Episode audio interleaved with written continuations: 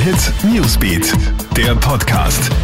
Schönen Start in den Freitag. Hier dein Update aus der Krone Hit Newsbeat Redaktion. Wir stehen vor Beginn der Semesterferien in Wien und Niederösterreich und da steht heute ausnahmsweise nicht die Zeugnisverteilung im Fokus. Wegen der Corona-Pandemie soll ein größerer Andrang vermieden werden. Die Schulnachrichten werden den Schülern daher zumeist erst am Montag und Dienstag nach den Ferien überreicht.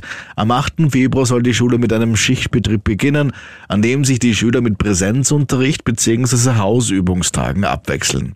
Wenig Neues gibt es von der Corona-Ampel. Ganz Österreich bleibt weiterhin rot.